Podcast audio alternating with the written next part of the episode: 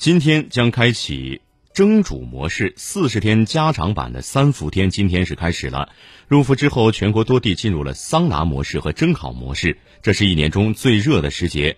饮食呢应该以清淡为主多吃新鲜的果蔬外出活动也要带好防暑的装备及时补充水分。